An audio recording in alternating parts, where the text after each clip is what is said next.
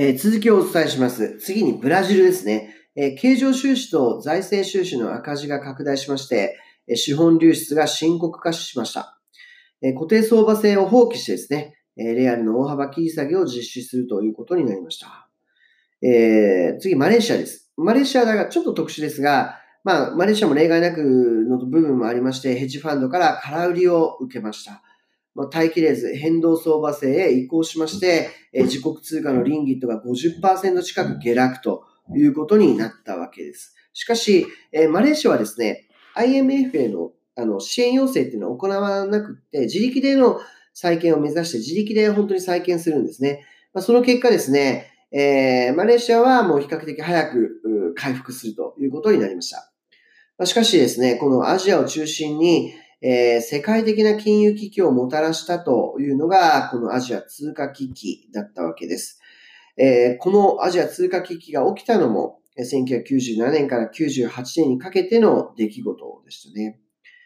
で、1997年の3%から5%への増税の時期というのはですね、まあ、このように国内経済も悪く、そして世界経済も悪いという内外ともに経済が悪いという状況でした。それに対して2014年というのはですね、国内経済は増税による消費の冷え込みがありましたが、世界経済は好調だったんですね。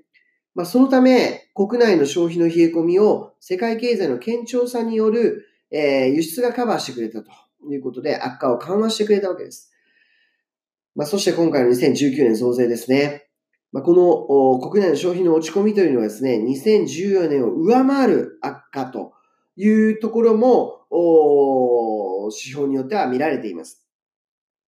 で、加えて、え世界経済には暗雲が垂れ込めていると。まあ、もともと米中貿易協議による世界的な貿易の低迷が、えあったわけですが、まあ、その中で、え今回のコロナウイルス騒動が発生しているということなんですね。もう人民元はすでに売られております。え対ドルの危険水域と言われますね。え1ドル 7, 7人民元に迫ってきています。えー、韓国のウォンももう大きく売られています。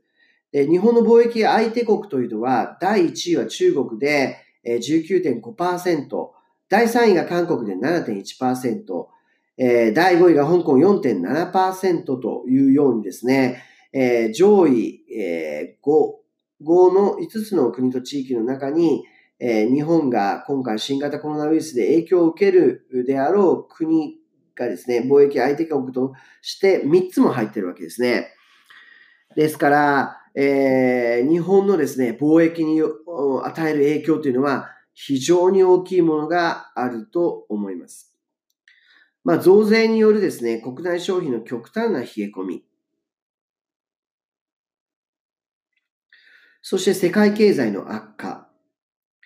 特に日本を取り巻く世界の経済、金融危機は、日本の輸出産業をま直撃するわけですね。え増税による国内景気の悪化と世界経済の悪化が重なった1997年から98年にかけての状況とま、そっくりになってきているんではないでしょうか。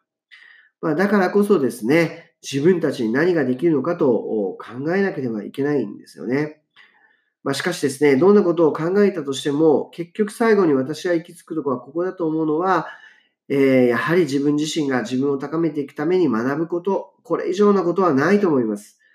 まあ、そして、もう一つ挙げるとしたら、リスクを取った次の時代へのアクションを起こすこと。ということが、えー、自分たちを守ることになるのではないでしょうか。